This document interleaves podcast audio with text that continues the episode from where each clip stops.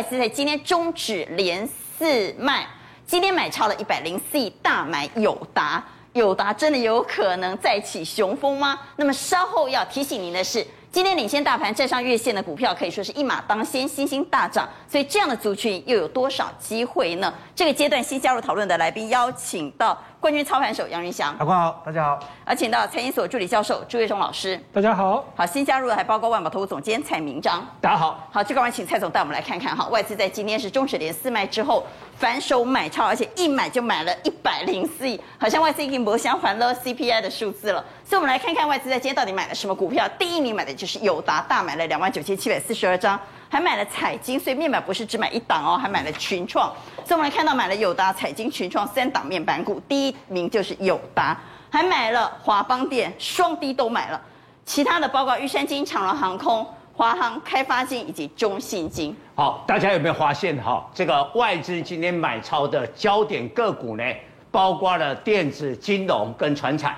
但是共同一个特性就是价值型啊，价值股对吧？这个不用讲哈，这个面板的这个友达啦，或者机体的这个华邦啦，哈啊，甚至这些金融啦，到这个长隆航空啦这边的华航啊，基本上都是价值型的。所以外资不是说不怕这个 CPI，不是不怕呢，联总会的升息，他就是买。好，今天大家都买了啊，我也不能不买啊，买好买个一百亿，卖卖卖卖。卖了四天，发现卖不下去之后，也被迫得回来买啦。就就买了这个一百亿啦哈。但是啊，我买个保险吧，我买一个价值型的，要么就是低本利比，要么就高值利率的股票。买的第一名一定要来看一下来，二四零九的友达，二四零九的友达呢，在今天不止上涨四点八三 percent，而且在今天是往上突破哦。往上突破了，几乎是所有的均线都已经突破了。哎，这个地方有一个缺口啊，所以明天友达将面临这个缺口的压力。我们先看一下这个外资的进出了。外资其实从封关之前啊，就是面板双股就一直卖了，一直卖了啊。你看这段时间卖了多久？哦，这个算不算不出来？终于不卖了。对，那 这个地方回补。但是问题这个缺口的话，哈，不会只靠呃一个外资的，其他的内资也要买进呐。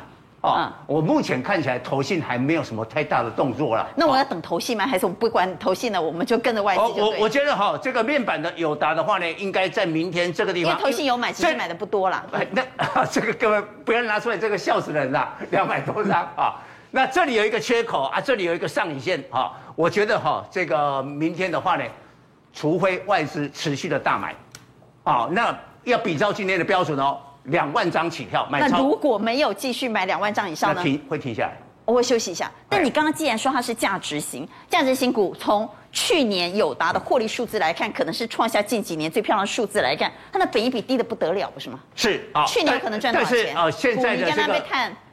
现在价值型的股票是在轮动的啦，哈，记忆体啊，面板或者到一些船产啊，这个塑化啦，去年据说可以赚到七块，对不对？呃，应该六七块有，六七块有，那是三倍，三倍。我我觉得友达什么时候会比较明显的上涨？应该最关键的就是面板的报价。像二月份哦，上旬的话，面板的这个跌跌幅哦，已经缩得很小，哦，但是问题重点还没有涨。啊，你要报价还没有涨，对，那现在不知道什么时候涨哈，也许三月或四月。那假如一旦呢面板的报价，就是在这个 TV 的这个面板的报价开始上涨的时候呢，应该有的股价就会出现比较大的。那外资连续还站在卖方的，要不要持续小心呢？我们来看哈，外资连卖不停，月季线有反压的这些个股，是不是还需要小心？为什么哈？因为外资虽然终结连四卖，但但那四卖是一共卖七百亿。今天也不过买一百亿，哎，还差了很多啊。嗯，所以呢，基本上你可以看到外资这种连卖不停的哦，联电今天有补一点啦，哈，友达已经翻多了，对不对？有啊，但是呢，包括了宏基啦、日月光啦、真鼎啦、这个京元电啦，都还没有明显。所以你看它线型哦，月季线的一个纠结，它还没有转强。好，大家比较关心的是联电，我们来看联电二三零三的联电。哦，联电市场比较关注了。嗯，对，我觉得联电应该今天也反手回来。小买三千多张了，这个也也真的是不行。你看一路看这样这样这样，买太少了。对，好，所以啊，联电的股价又比友达弱哦。为什么？我们刚才想说友达已经冲到这个地方啊，即将挑战这个缺口，联电还没有。而且包括今天注意看哦，观众啊，把就帮它放大一点了。联电今天还是黑 K 啊，还是黑 K 啊。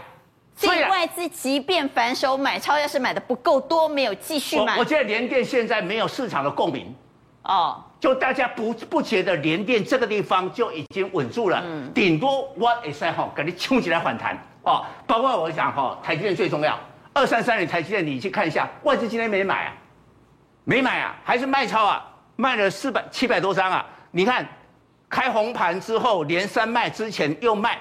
为什么？因为明天大家担心的不是 MCCI，不是台股会不会被十二降了，是台积电的权重会不会被调整了？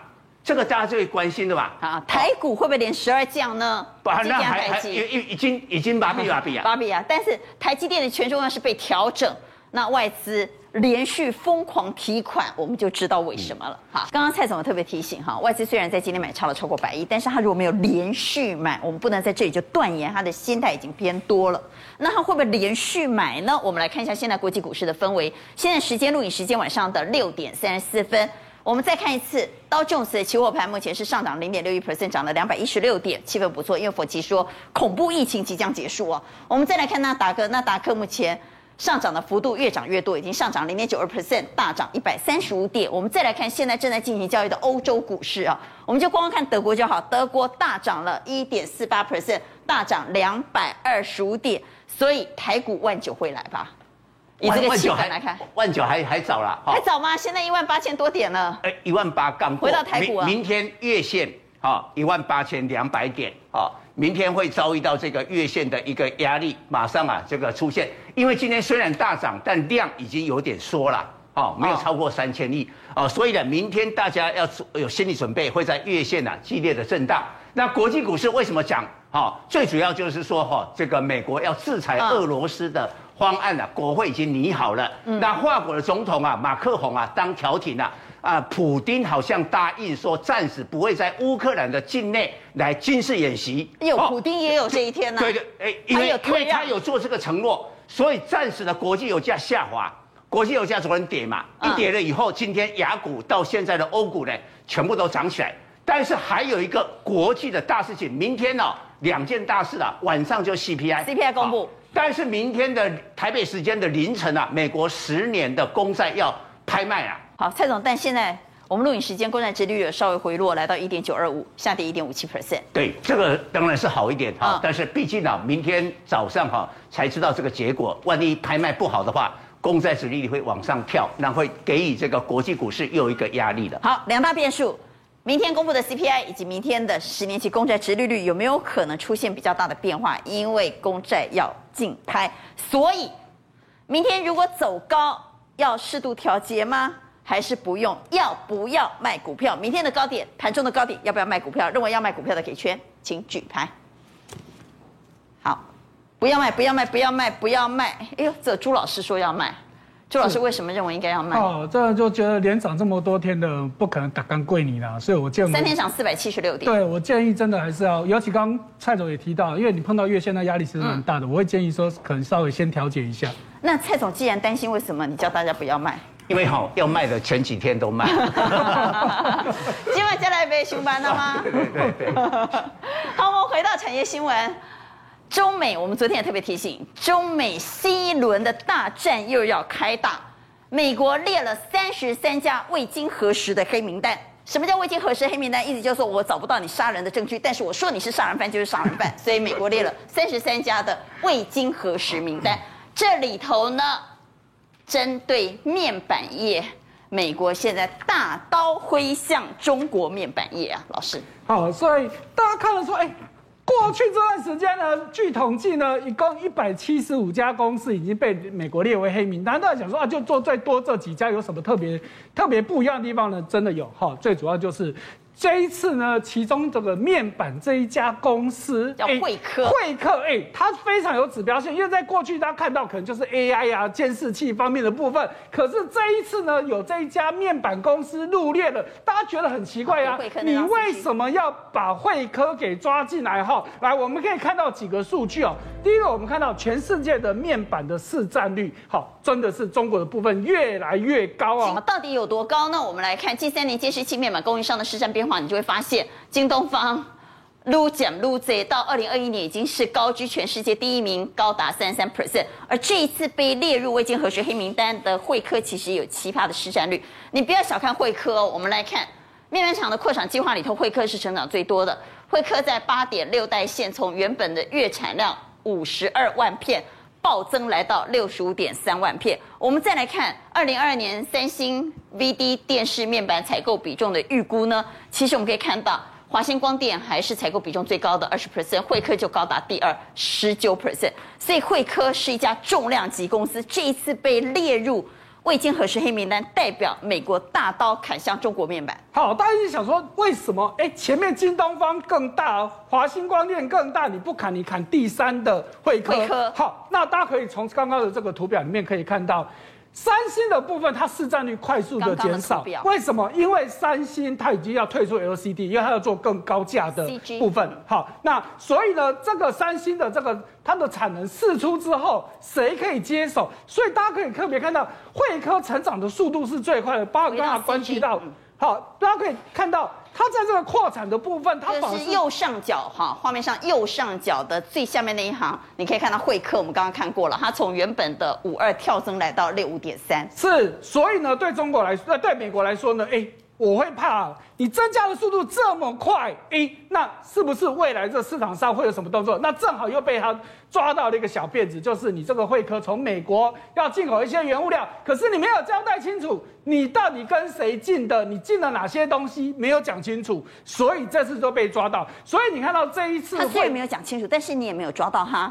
真正犯罪的证据啊！哎，就列入黑名单。我说你有问题就是有问题嘛，所以就先。我怀疑你有问题，你就是有问题。对，就是这样子嘛，哈。所以因为慧科成长的太快了，又被美国抓到小辫子，所以这一次慧科就成了这个标的了，哈。那我们先看到慧科这家公司，我们刚说。以中国来说，它只排第三而已啊，那为什么大家会这么紧张了？哈，大家特别注意到，慧科其实在中国一共有八个厂，但是这一次被抓到有问题的是在安徽滁州的这一个厂，而且这个厂是慧科最大的一个哦，它光这个厂占它总产能三成。哇，你看到这三成的产能一被你打到，那真的问题就很大了。再来就是我们刚看的统计表都是全部总 total 的这个产值，可是如果你只看大比大尺寸的面板，因为你看到慧科它的主力就在五十寸以上的大尺寸面板，这个部分它的其实市占率其实是更高的。好，所以这一次制裁的话，大家第一个想到说，你这一次的美国制裁你，显然就是以后美国厂商要跟你做生意，那。不是说完全不行，可是难度会增高。可是我们知道面板产业有一个最，这要申请哎，申请他怎么会给他合作？对，这就是一个最大的问题。我们在过去刚刚讲到嘛，美现在中国已经有一百七十几家厂商都被美国列入黑名单。为什么大家会这次会特别关心？因为之前看到这些厂商，其实他要做任何移转都很简单。可是面板产业不一样，面板产业最上有一个东西叫做玻璃基板啊，谁是龙头？美国的康宁啊，啊，如果今天美国康宁不能供货给你，啊，你就出来啊，你就根本就不要玩了嘛，因为光一个康宁全世界市占率六成以上，你不跟康宁买好，剩下只剩下日本的三家电气消子、续消子、板消子，问题这三家产量都他们以供应日本自己厂商为主，所以现在康宁就是一个很大关键，但是呢。康宁其实在中国大陆有很多的厂，包含这个滁州所在地，其实都有康宁的厂。所以康宁接下来动作到底会怎么样？这就是大家所观察的。那当然，当然，今天我们看到台股有一个很大的反应，就是说啊，可能是有转单效应。我觉得大家可能还是要再观察一下。真的吗？把人西北写烂的快乐吗？现在美国砍向中国面板厂，那我们台湾面板厂应该会受惠呀？哎，理论上是这个样子嘛。可是我们刚刚说，因为。这个康宁在中国当地有厂，如果我从康在中国厂出货给惠州，就没有违违反美国美国的规定哦。如果你今天是从美国，我要商品制造出口到中国去，那现在你被列为黑名单你就不行了。可是康宁是在当地有厂，所以意思就是说，它至少还可以再撑一段时间。这次美国大刀砍向中国面板厂。台湾的面板股在今天，特别是友达外资买超第一名哎，老师，所以介绍在跟北当贝来，其实我们来看哈，刚刚蔡总已经讲过友达，我们对比群创，哎，你会发现几乎是一模一样的，什么情况？刚蔡总是提醒我们，虽然今天外资大买，哎，群创今天也是外资大买，可是你看到过去也是大买，哎，都是在卖，有没有看到过去都是在卖？所以刚刚蔡总讲到很关键的，外资有没有连续买？哎，这就是一个很大问题。但是你看哦，今天友达只买第一天，这个群创也只买第一天，可是彩晶今天能杀杀刚了。那你看人家彩晶咚咚对，好，所以刚蔡总讲到第二个关键。我们看到技术线型，来，你看看刚有刚蔡总说了，还没有过前高的这个压力线，但是这个是不是也是一样？可是彩晶很明显不一样了，突破了过前。所以你反而觉得彩晶是比较好？对，我会觉得好。从筹码面来看到，你看到彩晶外资连续买了哦，而且你看哦。外资今天也是两万三千多张的大量，而且连续买。嗯、再来就技术线型上，它已经突破了前波的压力，所以我们说就三档面板港的话，那卖面板股的话，彩晶相对有机会。好，老师比较喜欢彩晶，但青菜萝卜各有所好，有人爱面板的友达，有人爱面板的彩晶。但不管是面板的友达还是彩晶，他们都是价值股，也就是说，他们去年都创造近几年来最漂亮的 EPS，而让他们的本益比低到大概只有三到五倍。到底此时此刻能不能买面板股？请举牌。认为可以买面板的，请举圈，请举牌。一、二、三、四，四票圈，一票差，中联给差。为什么？因为其实面板它之前跌的理由就是中国这边要扩产嘛。那其实三星跟 LG 他们的面板厂在今年要停产没有错。那短期上又有一些对面板的利多没有错。但是中国今年要开出来的产能是。三星现在被修理了，没有，他们今天要开出来的是三星跟那个 L L G 他们要停产的三倍，所以这个后面的产能是非常大，所以如果说以这部分的话，其实他们今年的报价基本上我认为不太会涨。哦，你认为报价还没有动之前，先不要轻举妄动哈。台湾的美国大刀挥向中国面板厂之后呢，我们回到台股，今日最重要。我们要来谈的是，领先大盘站上月线的股票，在今天一马当先，真的有可能成为技术面最强族群吗？在今天，新兴已经大涨了。那么稍后要提醒你的是，在今天的航运股里头，货柜海运遇到阻力，遇到大浪，反倒是航空起飞，长荣航空创下今年高点。我们等会要来解，到底这个时候我是要买机票好呢，还是买船票好？不过先请云翔关键操盘手帮我们来看，盘面最强的技术面会不会就是？突破月线领先大盘的股票，我想这一波大家最怕的是什么？被嘎空手，因为过年前因为过年前都卖了，卖了对，然后现在 嘎空手了，选股又又基本上又怕。我今天让狗爸店都没想选，对对，蛮多，看看这个量都知道，因为、嗯、因为不到三千三千亿嘛，是。过去如果你涨快两百点，那至少要三千五百亿以上。嗯所以我觉得很多人被轧空手，那我觉得说，如果现在你要选股，我觉得倒还是有机会的。为什么？因为就是说，刚刚有提到一个重点，说如果它刚好直接就把这个月线、季线直接就穿穿过，嗯，那同时它本来的基本面又很强，因为这波其实很多股票它回档的蛮多，那如果刚好回档之后，先修正过了，对，修正过以后直接一根上来，代表说这个力力道这样是够的。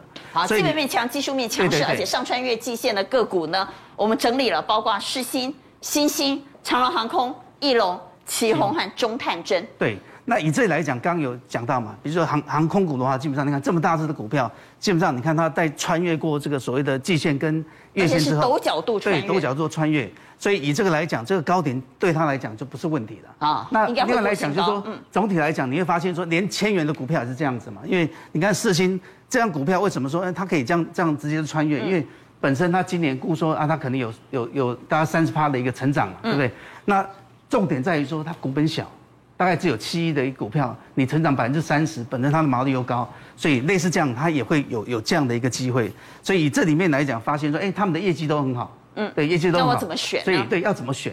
那我觉得说，要我来讲，我还是会选所有的比较呃，这个股本比较小一点，嗯，它的一个力道可能比较大。所以以中探针来讲，你看，就它一样，就是它这一根来讲，直接就是把这个月线、季线直接对，直接就穿越。对，那为什么我我会觉得都选择第一个？它只有大概六亿的呃六亿的股本，第一个。那第二个来讲说，对它的一个产品来讲，它跨到所谓的一个呃电子、半导体、通讯。那另外来讲，今年一个最大的一个利基在于说。它是走所谓的一个电池，因为充电桩家用家用充充电桩现在很呃积极在在开发嘛，因为不可能像加油站一样都都到加油站去加，呃，就是加油站的这个充电桩去加油。很多人都在家里哦，对，要在家里。在家里的停车场呢，你自己的车位上装那个电动桩。没错，所以这个就需要很多的是所谓的一个一个探针。这个充电探针，所以它就是做这个充电探针，所以在这里需要大大电流的这个针嘛，哈，用在这个电动车上面。那另外来汽车产业里面讲说，呃，车家用的一个一个电动窗，所以这里面来讲就是我大概给各各位看一下，这个长这个样子，对，就长这样子，所以它里面是一个弹片，弹片以后装这里以后，基本上有没有？你要插电源的时候，很多是吸附式的，就是说它根本就不用插进去，它可能是吸住吸住以后它就开始充电，所以那叫做大电流针呐、啊。对。哦，如呃，娟姐，如果你有用过那个什么 Mac 嘛，对不对？嗯，Mac 那个那个充电的线是不是吸，它就自己吸住了？对，对，所以这个基本上就类似这样的一个吸附式的，那它应该也也有做出 Mac 的吸附式的充电连接器。对对对，Mac 后这个也有做。那另外来讲，就像这个记忆卡的连接器 SD 的这个这个呃呃插槽里面，这个有用到。哦，所以像呃今天这个创维很强嘛，创维就是做这一块的这个。呃，记忆晶片这个需求非常大，嗯，Mac Pro 的需求非常大，所以以这一块来讲，就是说它本身的本业就不错。那这里来讲，说它去年第四季的一个营收创到八点一亿，结果今天呃公布刚好公布这个营收，今天公布的原因又创高，又创新高啊，年年增百分之二十，所以。单月就已经三点三亿了，所以有基本面，有技术面。然后法人估说今年就已经估到将近四块，现在才大概大概五十几块左右，五十五块。所以这整体来讲，我觉得说像这样子有基本面，那同时又刚好直接穿越的，我觉得可以参考一下。好，那么再回到产业，但您来关心的是航运哈，航运呢，特别是在海运呢，最近有一件大代际，很多人说今年的海运不会像去年那么好，开始慢慢有法人修正了。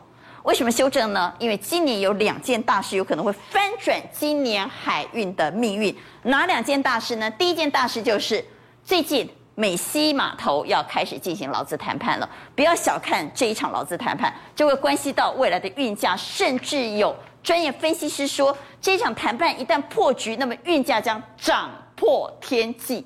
用的形容词非常惊悚。这是第一件大事。那还有一件事有可能会翻转今年海运的命运的是。各大厂今年都有很多的新船要下水，蔡总。没错啊，不过我们先看一下哈，今天的这个整体的，尤其在货柜轮啊，是有点熄火，最主要是量能的萎缩。我们看一下哈，长荣海运的话，昨天还二十五万张啊，今天只剩啊一半啊，十一万张，所以当然股价就收出了这个平盘。不过我们看航空的部分呢，表现的不错哈，华航、长荣航今天的格局呢都是一个大涨，尤其长荣航今天的成交量还比昨天多啊，因为所有的法人都在拱这档股票。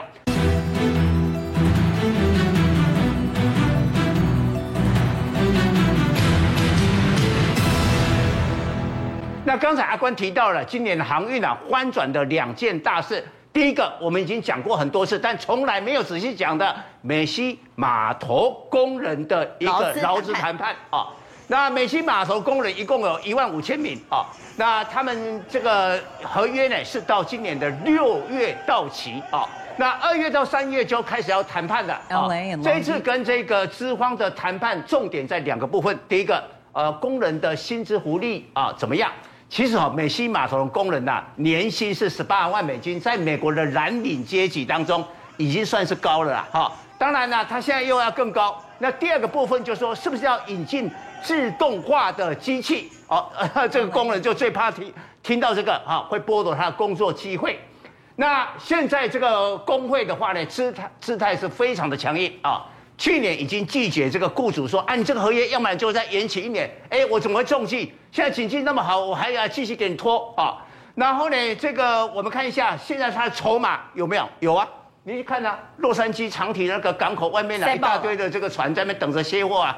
这个就是工会的筹码。我们来讲一下哈，到底万一美西啊这个码头工会的劳资谈判啊，万一发生重大的变化的话，全球会发生什么影响？多大？第一个，供全球的供应链全部大乱啊！你看这张表哈，美就是亚洲到北美的哈，大概哈西岸的话占整个运量五十四趴，超过一半啦，都要透过美西的这些码头来运货了哈。然后美西的这个集装箱的话呢，占全美国啦大概是三分之一，所以地位很重要。第二个，我觉得这个最重要，假如万一谈判破裂的话呢？运价涨到了天际啊！为什么会这样？破天际啊！我我们先讲现在现在啊，因为中国农历年嘛，生产就减少了，所以呢，SCFI 货柜轮的运价指数呢，在过年哈这个期之前，大概连续三个礼拜的下跌啊。那一般认为就是说，呃，这个元宵节二月十五号嘛，啊，那北京冬奥结束了是二月二十号，要过了这个时间之后，中国的工厂就会大量的在生产，这时候货就会印出来。所以 SCFI 的话，这个礼拜、下个礼拜这两个礼拜恐怕都会跌，还是会跌啊。那就看它跌的幅度有多少。只要跌不到一趴的话，哦，那这个就很强哦。因为上一个礼拜的话，它是跌零点八趴，哦，这个要注意一下。然后呢，我们也看到一个讯号呢，这个已经不知道跌了多久的这个散装轮 BDI 指数，指数，哎，昨天涨了五帕。好，因为 BDI 也是因为中国北京冬奥期间嘛，那个铁矿砂啊什么的活动啊啊都都呃停止了，所以呢这个运价就跌得很凶啊。那现在开始涨，然后呢我们看一下历史经验哦。我告诉你啊，美国的工会一向哈就是很凶悍的啦啊。那谈判啊有没有破裂过？有，二零零二年的时候呢破裂了，破裂以后你知道那个码头瘫痪几天？涨一缸哇不得了。哎，一天就不不得了了，十一天全部瘫痪，哦，那产生了，比如美国西岸的这些果农辛苦种出来的水果烂掉了，哦，然后呢，丰田日产因为没有汽车的这个配件嘛，嗯，就停工。你知道停工了以后一天损失多少？二十亿美金，损失这么多。当时的总统叫布希，小布希总统受不了。沿用一个法案呐、啊，结果法官呐、啊、就下命令，你码头给我重新开，哦，开了八十天，然后你们要去谈判，继续这个谈判，你看这么严重。然后呢，在一九九九年的时候呢，美美西的码头也曾经罢工。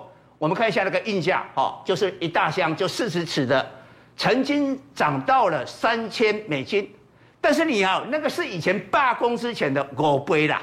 涨五倍啊！因为以前的那个运价都很低啊，五倍啦！啊，你知道现在美西限多少？现在喊到一点三到一点五万美金啊！不要说五倍了哈，两倍你都受不了，两倍就变成快三万呢。三万美金，三万这个运价，假如两三万美金来的话，那海运股不是涨翻了啊？但是全球经济就崩盘了。对不对？你全部都反映给消费者，那不通膨，好，对，所以这很严重啊。我们刚刚谈到翻转海运股命运的两件大事，一件大事就是美西码头工人的谈判，对吧？第二件事情是有非常多的新船在今年要下水。喂，富贵三雄哦，他们今年一共有三十六艘的新船，总运能在三十万 Q 要投入这个市场哦。那这里面谁是霸主？谁最有竞争力？长荣。长隆之外，在美西里面有专属的码头，德来速一下就进。哎、嗯，别人都啊，这个停靠码头要花这么多时间，我就优先的停靠前，船舶的周转率提高这一个，要不然你就自动化。哦，现在缺工嘛？哎，你知道哈，现在哈，这个新冠病毒啊之后，船也要要上去工作，那个意愿很低啊，非常低啊。你低了，万一染疫或者被隔离怎么样？哦，所以呢。日本的商船三井啊，就开发一个自动货船，哎，你没看过哈？我告诉你，它离港跟靠港的时候，是不是要跟啊这个岸上的一些人员呐来这个合作？不是，它的自动货船是自动到连饮水人都不需要吗？都不要，你你你靠港跟离港全部都是自动化，几雷朗诺妹用无人机取代人员呐来系泊。哇，就那个那个那个要抛锚了以后，那个线呐、啊、要如何系住？哎，用这一种的话，也是一个非常有竞争力的啊。那这个基本上还在一个实实验当中啦，嗯、还没办法商品化。测试阶段。哎，这个是应应啊，下一次只要运价大涨的时候，这个就会来了。好，这时候问题来了。虽然蔡总刚刚谈到美西码头工人的劳资谈判一旦破局的话，运价有可能涨破天际，但今天台北股市的投资人都在问。我是不是应该要弃船票买机票呢？因为今天海运确实表现相对弱势，反而一马当先的是航空股。所以蔡总，我到底应该买船票还是买机票？我我觉得我建议的哈，一个月以内的话呢，航空的确会比较强啊。为什么？因为谈判这件事没那么快得到答案。对啊，为什么哈？因为这个即将要公布的去年第四季的财报。现在市场传出啊，航空双雄去年第四季一季都 EPS 都超过一块，哦，那超过一块的话，华航我们认为本来就就会这样。但是长荣航也超过一块，就有点令人讶异。所以问题是它已经涨这么多，会不会已经有知道财报的人进场先卡位了？尤其投信，投信，投信应该。他们已经先买了，那我还要在这时候帮他们抬轿吗？因为因为还没有过那个最高点呐。我我记得长隆行应该会有这个高点。就我们来看一下哈，我们看这个哈，因为这边有一个月线跟季线哦，那。啊、呃，这个已经形成黄金交叉。你看华航、长隆行还有这个长隆哦，但是有一点不一样的，就是说华航哈跟长隆行的话呢，它的月线都已经这个箭头往上嘛，哈、哦，月线把你 key 啊，对，你不是要黄金交叉，月线还要往上走，因为月线月线往上走就代表最近一个月它的、嗯、它的价格一直在往上走嘛，嗯，所以这个变成了一个月的这个机票会比较强。会比较强，这个月机票会比较强哦。那首先要突破的应该就长荣航，那华航应该会跟进啊。那密切注意它的这个第四季的财报。好，所以我们回来看长荣航空，我们请嘉实敲一下。所以在航空股里头，蔡总又认为长荣航空又强过华航吗？对，因为现在哈才二月哈，全球统计下来已经有十几个国家已经开放了这个边境啊，所以呢，全球我再给各位看一个我们准备的全球的航空股。都都在大涨。好，我们来看一下全球航空股。哎，哦，我们先看一下哈，这个美国呢是昨天昨天吧哈，达美航空跟这个美国航空股价都涨了差不多四趴到五趴，好，而且我我强调下，他们今年以来都是正报酬。美国股市四大指数哈都是负报酬，负报酬就是今年以来都啦跌，嗯，但是呢，达美跟这个美国航空都是早涨了六七趴，好。然后再来看亚洲的上海机场啊，中国国航，然后东方航空啊，这都带六啊，香港的国泰航空啊，这四档的话，今年股价你可以看哈啊，都是涨的，而且今年以来都是正报酬。那港股跟入股的大盘都是负报酬啊，所以在这种情况之下，全球的航空股现在一致性的全部都是起飞了嘛？是，就反就在反映那个边境要，而且佛切还说对。恐怖疫情即将过去。那因为长龙航比华航多了一个优势，就是它的在客运的部分是比较强的。过去都是如此，它客运比较强，所以这次法人为什么先点火是这个原因。但是哈，我要讲，假如未来三个月时间再拉到比较长期的话，那船票可能会强。为什么？美西谈判，我觉得没有那么容易啊。所以中长线看海运，短线看航空。对，好，所以一个阶段，我们观众可以一个阶段一个阶段的操作。好，但我也要问哈，既然呢，刚刚其实蔡总说服到我，这个时候就是要买机票。问题是，长荣航空已经飙上去了，而且是陡角度上升，我要追吗？这才是投资人心里过不去那个坎。我知道机票会好，我也知道要买航空股，问题我要追吗？要不要追航空股？认为要追价的，请给圈。等到亚会再买的给他。好，哇，勇敢的台湾狼，四票都说要追。哈，这陈燕，你陈彦平常胆子不是很大吗？看情况啊，因为那个在空中飞的，我喜欢在海上的啦。哦，你喜欢在海上的？对，就是就是。所以你不想追？对，就是我我觉得基本上有一个席在那边保护，我会觉得比较安稳一点。来，钟林说。给他追了，对，因为现在就是基本上是内资盘嘛，内资盘其实就是这种强势股的话，其实像投信这种，基本上就是它就会往上冲嘛。内资盘就是你胆子要大，对，你胆子要大嘛。啊、那像刚刚那个陈燕讲到那个航那个航运的部分，航运不是说不好，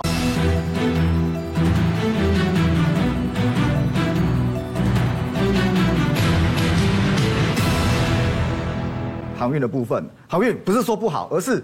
他们现在就高值利率嘛，对不对？那高值利率其实高值利率的部分是左手换右手，哎，他会不会填息才是重点。如果后面他不会填息，那怎么办？哇，那个缺口很大啊。对啊，所以所以我认为那个部分其实还是。所以你认为还是跑航空，然后勇敢追价。对。好，我们回到新闻面，带你来关心的是，拜登呢之前跟马斯克感情不是很好啊。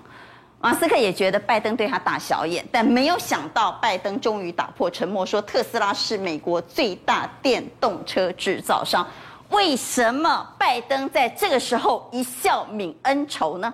形势比人强哦。其实，在去年九月的时候，哎，其实说真的，去年九月的时候，那个美国开那个电动车高峰会啊，他没有找那个马斯克，哎，其实蛮奇怪的，因为他是所以马斯克的 Q 婚呐，对啊，就 Q 婚，怎么该找哎这种场合没有找？对，去年九月没找他，今年一月的时候找了美国的十大 CEO 来商讨什么？商讨那个美国基建。也没找他。对，没找他，为什么？因为电动车的电动桩是不是叫基建？基建你没找我，那。一直在推，一直说什么通用好棒棒。那马斯克那时说说什么？说你是啊，那跟我买起全球首富呢？对哦，啊，你想到不推？对哦，所以他就说你是人形的丝袜子木偶嘛，一直说什么？你就是傀儡嘛，那些旧车厂的傀儡嘛。那现在我们刚刚是不是说形势比人强？为什么？有四个部分。第一个，其实现在据研究机构统计哦，其实。马那个特斯拉其实它已经什么？它已经有品牌价值了哦。那有品牌价值的话，其实就二零二零年，其实二零二零年的时候，在美国的电动车其实它市占已经高达七十九趴。那如果说你就那个去年的话，去年全球卖了两百九十二二万台电动车，光特斯拉它就什么？它就占了九十三万台，也就是说什么？有二十一点五趴都是特斯拉的。那美国人买电动车不是买电动车，而是买特斯拉。这个如果说大家听不懂的话，我换个方式告诉你。玩表的人，他们买的是劳力士，不是手表，这样你就听得懂了。所以呢，所以美国美国人对于特斯拉，它是有一个。跟美国人认同的是特斯拉，而不是电动车。对，不是不是电动车。我因为爱特斯拉，所以我才去买电动车。对，没错。因为我觉得电动车是未来的趋势而去买电动车。对，因为特斯拉基本上都钢铁人的 钢铁的原型嘛。这第一个部分。那第二部分呢，就是市值的部分。市值现在特斯拉的市值是一点一四兆美金，啊，一点一四兆。那第二名是什么？第二名是 Toyota，Toyota 大家都知道吧？Toyota 的市值是。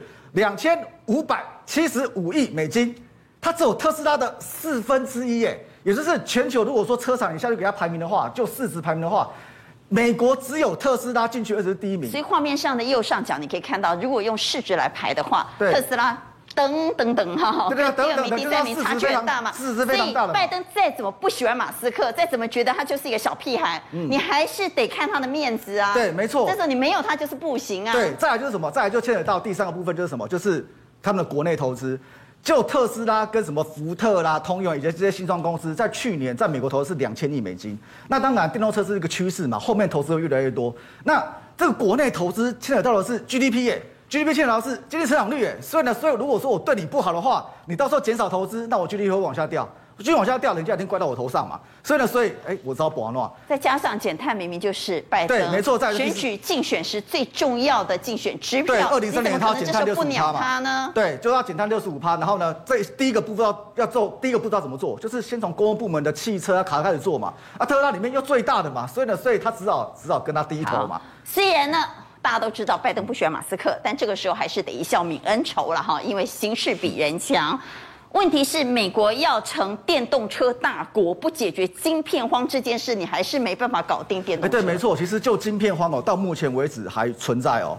那还存在的话，其实说真的，以去年来讲，去年因为缺晶片造成的车车市的损失啊，其实损失是一千一百亿。那我们从这部分，其实你可以很清楚的看到，嗯，你像这个。黄色的柱状体是库存，库存几乎几乎等于零哎，为什么？因为没有，因为没有晶片，没有晶片没有办法做车，我也做不出车子，我怎么做出库存？对，但是需求是非常大的哦。如果说你现在去车厂，比如说你去看那个 Lexus 或者是说宾士的，你说我要买车，销售员会直接告诉你，不好意思，你要大，不好意思，美女叫我掐，对对对，美女叫我掐，啊你老公啊不，因为我朋友有个跨掐，啊。你老公我试驾几年，因为跟你讲。没车行没啊，哥你好的试驾嘛，没试驾，你要就下定等明年。哦，连试驾都不能啊？就没有车可以试驾啊，所以那个展场基本上很多都没车的，所以就是就这部分的话，就是需求需求。所以你如果没有解决晶片，你要成为电动车大国，哎呀，困难重重啊。所以我们可以看到安森美的财报为什么哈那么好？因为安森美有晶片、啊、对，他做晶片的嘛。那做晶片的话，其实这个都是什么？它的营收啊，不管是营收或是 EPS，因为它的晶片占它营收比三十五趴，所以呢，所以基本上都是创历史新高。那创历史新高，那你要怎么解决晶片的，的问题？对，最简单，车厂会怎么样？车厂我直接跟有晶片的晶片公司合作，比如说像那个法拉利。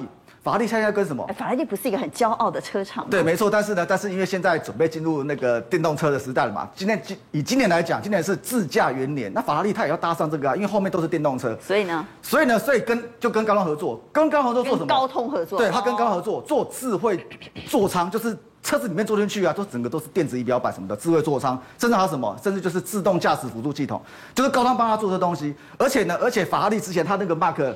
它会加什么？它会加上那个高通那个骁龙的标志哦。那在这个月的十七号，这个十七号在那个高通的那个，你说法拉利的车子上会有骁龙的标志？对，法拉利的车上会有骁龙的标志。哎，你要帮我打一下，对，你要帮我打个广告。然后这个在这个月的十七号，在那个法拉利的总部，基本上车子就会展出来了。哦，这是第一个部分。那第二部分呢？福特是不是那个美国的也算很大的车厂，对不对？他也要找晶片厂。对，他搞晶片厂做，他直接找谁？他直接找 GlobalFoundries，就是我我找一个我会做晶片嘛，我自己弄晶片，然后呢，你 GlobalFoundries 帮我做。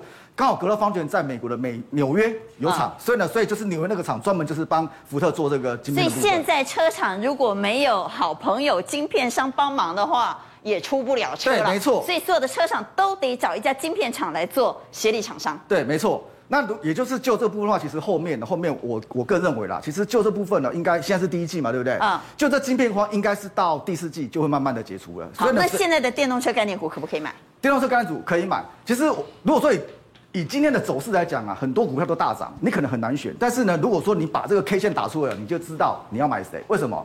像这个鹏程呢，跟德维，他们都是二极体，对不对？对。你可以发觉这个都属于比较反弹哦，他们就是之前跌很深，现在开始反弹。然后这个是充电桩的，这个高点也有一段距离。然后这个是车体今天画的，这个也是高冷做震荡。你从 K 线来看，有一组很明显的，就是这个 ADAS 的部分，就是车用镜头啊、自动驾驶的部分，就是像这个全新在创新高，华金科。快创新高了。那全新其实它今天的六二零五，对它今天的那个短线客太多了，明天一定是洗来情绪啊。今天凯今天短线客太多了，从哪里看得出来？哎、欸，看筹码，今天第一名是凯基台北，第二个是元大，所以你要在一定是 C 来 C 去的。所以但是一套照的售起来呢？对，因为短线客追上去啊，所以，所以明天套造他们就会卖了吗？哎、欸，对，明天套明天就卖。所以如果说你要看，所以我们要买中场过后再买。所以如果说你要看的话，不是看这一支，哦，不是看这公会包，你要看另外一支，哦，你要看华金科。要看这一支，那你就直接讲华金科就好，海外好。对，你记做半天，讲嘛，因为我们刚刚第一第一场是不是讲那个投信的部分，对不对？对。他是一直投信在买的，投信涨一直在买，到今天都还在买，也就是它的投信卡位，然后大户持股比又上升的，投信到今天还在买啊。然后呢，股价大盘是不是月线还没过？它、嗯、已经快创新高嘞，所以它股价是双倍大盘强的。然后今天还有一家本土投顾出了个报告，这个报告哎报报告蛮远的，应该应该看到多少？哎，以以今天收盘价来讲，上档还有两成啦。那我们刚刚是不是讲到高通的多少多少？哎，还还有两层哦，它的目标价啦。如果说还有两成，还有两层呐，也就是这就报告跟筹码 K 线来看是可以留意的。那我们刚刚是不是讲到高通有晶片，对不对？其实高通晶片当然是台电做的。那高通的那个自动驾驶的部分，它需要镜头，镜头谁做？镜头就是华金科在跟他合作了。哦，其实高通跟华金科本来就是战略合作伙伴，在之前他们做什么？做那个三 D 感测的，用在物流机器人，还有什么 ARV 啊这个部分。但现在呢，现在已经扩大扩大合作到什么？到车载系统。那车载系统之前，华金科董事长夏鲁文在接受访问的时候，他说，为什么高通会跟他合作？因为他的东西跟别人不一样。华星科下面有什么？它有一个那个做晶片的，叫做聚晶半导体。它的镜头是跟它的晶片合在一起的，也就是说什么？我感测到之后，我的晶片就已经帮你计算好了，然后传到你高通那个骁龙的那个 CPU 里面，就传给你。你只需要决定要不要踩刹车，遇到紧桩要不要踩刹车好了，你不用自己运算，也就是我的晶片已经帮你运算好了。所以呢，所以可以减少什么？可以减少你反应的时间呐。所以就是帮它转型成功，然后车用感测器的部分就自动驾驶，然后呢跟高通合作。那今年是自动驾驶的元年。这个成长是可期的。电动车概念股，你选华金科。对，没错。但我们跳脱电动车，我们来看盘面，嗯、因为大家都在看月线哈。嗯、我们来看带动台股挑战月线的，其实在电子股里头有两组，一组是它已经挑战成功站上去了，对。另外一组是已经非常接近，比如说像日月光，已经靠得很近了，有可能要往上挑战成功的。嗯。我们怎么看？挑战成功的已经站上了，跟即将往上挑战的个股呢？其实如果说要挑战月线的话，真的要挑战，很简单，你就拉一只台电就好了。月线是绿色那条线。如果说真的要拉的话啦，你就拉台电一只就够了。但是呢，现在现在就不是外资盘啦，现在是什么？现在内资盘嘛，所以你要找那个内资一直在买的。因为如果外资不买台电的话，台电如果鬼混的话，那不就没叮当。所以呢，所以你需要内资去辅助。那内资辅助，内资有在买的，下面这三支。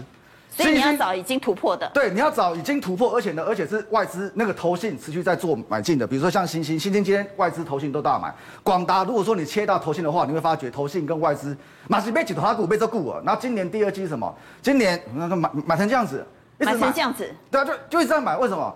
他做白白，但是买成这样才表现这样子。他是他大型 哦，今天做大 DA 啦，他是稳健的。但 但是今年第二季应该有机会，因为今年第二季要推什么？今年第二季那个 Intel 跟 AMD 都要推新的伺服器晶片嘛，他都做白白伺服器的，所以这可以留意。啊，再来就是什么？再来就是联发科，联发科也是投信，投信一直在买。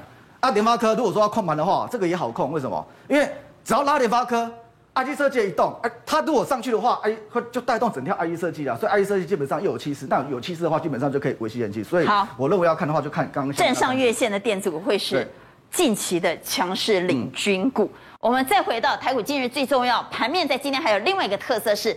跌升的个股开始出现咸鱼大翻身了，特别是画面最下方，你看到跌升的元宇宙股在今天咸鱼大翻身，包括宏达电今天表现不错，Oh my God，还攻到了涨停板。虽然分析师说我们要看的是强势股站上月线的创新高的，但跌升股有没有机会呢？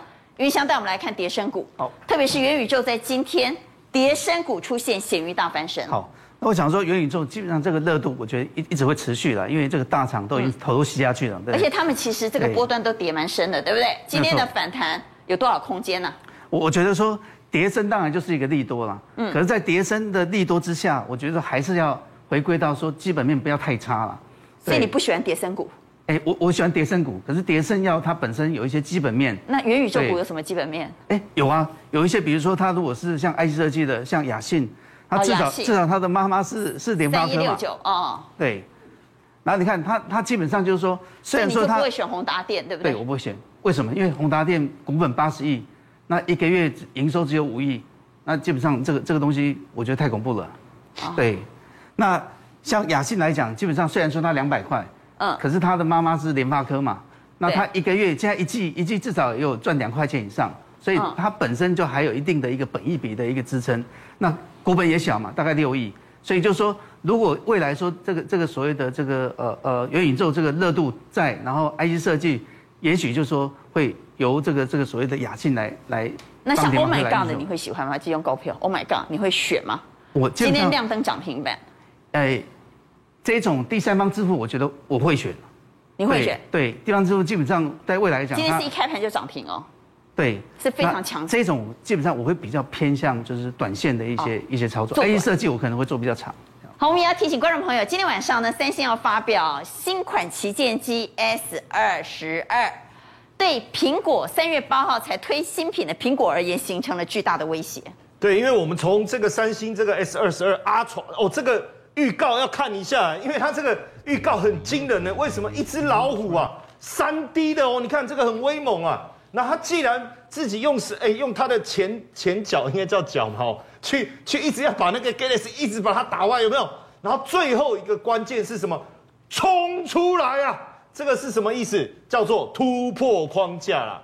所以呢，预期这个三星的手机突破框架，我们光看它镜头有五个，这个画面很震撼，对，很震撼啊。然后夜拍的功能，所以到底会不会影响到苹果？未来的一个销售，我觉得确实可以来观察。好，因为苹果去年第四季之所以能够成为全世界市占第一的公司，最主要是来自于它的 iPhone 十三卖得很好。对。那现在 S 二十二推出了瓶盖股，有机会吗？其实我觉得两强一直争呐哈，但是我们从今天整个瓶盖股的一个表现来讲，我觉得表现不错的。苹果是没有在怕的，嗯，我觉得是没有在怕。那当然，关键的技术还是在 Mini LED 啦，还有这个记忆体啦，快速。这个传输等等哈，但整个来看，我觉得关键还是我们今天节目的一个主轴，一直围绕着这个主轴都没有，就是投信。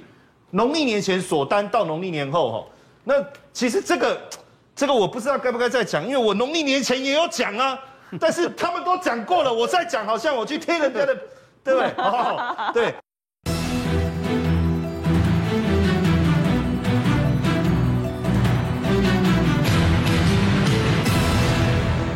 对，但是确实啦哈，这个我觉得我自己个人非常喜欢富彩。那创维的部分哈，各位看到惠特其实也是。那惠特比较有趣的是，它还没有像这个富彩这个已经开始已已已经先反应了，已经。所以我觉得，如果不敢追高的，其实惠特你也可以去看，因为它也是跟 LED 应该还有机会机台有关的哈。那旗宏这个农历年前我们也有分享过哦，昨天呢。昨天我又讲了一次啊，哦，对不对？我要像谢仲林一样，哦，像那时候我记得我什么时候讲过，但是我其实我也不太记得，但是因为是昨天讲，明明每次都记得。哦，对对对。然后像星星也是，这这里面哦，其实我跟各位讲，真的你要选一个有点困难，所以我觉得如果你还是喜欢追高的，像冠军他们这样，我觉得旗红富彩我觉得不错。那你觉得说啊，追高万干了万干，可是你又怕错过，我觉得对，因为有时候你不追就错过了。那惠特我觉得也可以思考。